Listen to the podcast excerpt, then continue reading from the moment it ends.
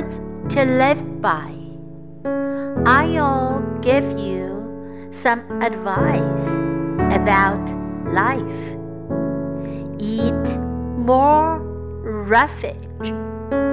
Do more than others expect you to do. And do it at pains. Remember what life tells you. Don't take to heart everything you hear. Don't spend all that you have. Don't sleep as long as you want. Whenever you say, I love you, please say it honestly. Whenever you say, I'm sorry, please look into the other person's eyes. Fall in love at first sight. Don't neglect dreams. Love deeply and ardently, even if there is pain. But this is the way to make your life complete. Find a way to settle, not to dispute. Never judge people by their appearance. Speak slowly, but think quickly. When someone asks you a question, you don't want to answer. Simply say, Why do you want to know? Remember that the man who can shoulder the most risk will gain the deepest love and the supreme accomplishment.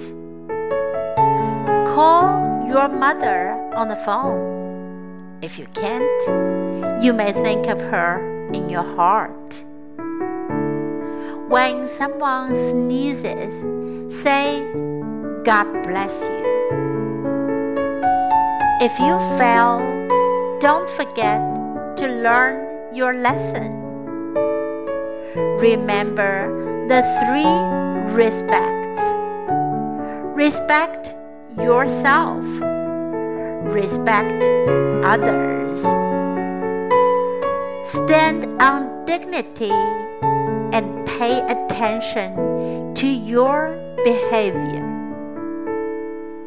Don't let a little dispute break up a great friendship.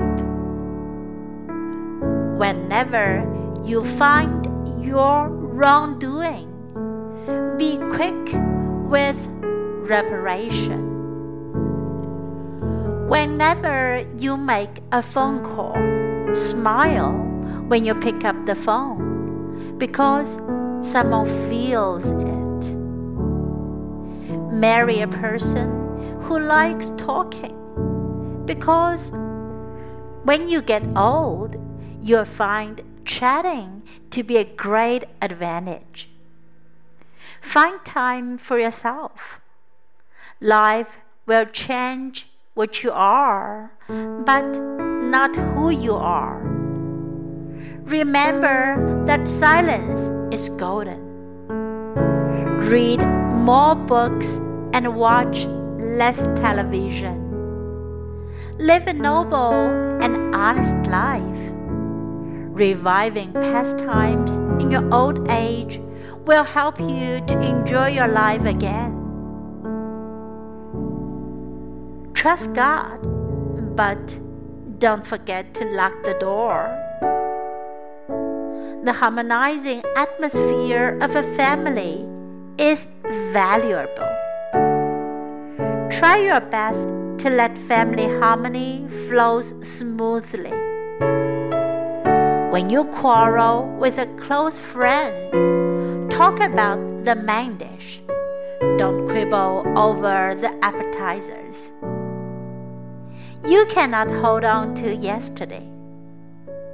Figure out the meaning of someone's words. Share your knowledge to continue a timeless tradition. Treat our earth in a friendly way. Don't fool around with Mother Nature. Do the thing you should do.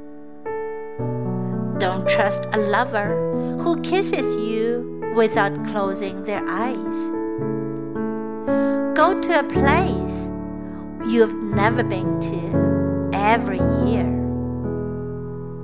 If you earn much money, the best way to spend it is on charitable deeds while you're alive.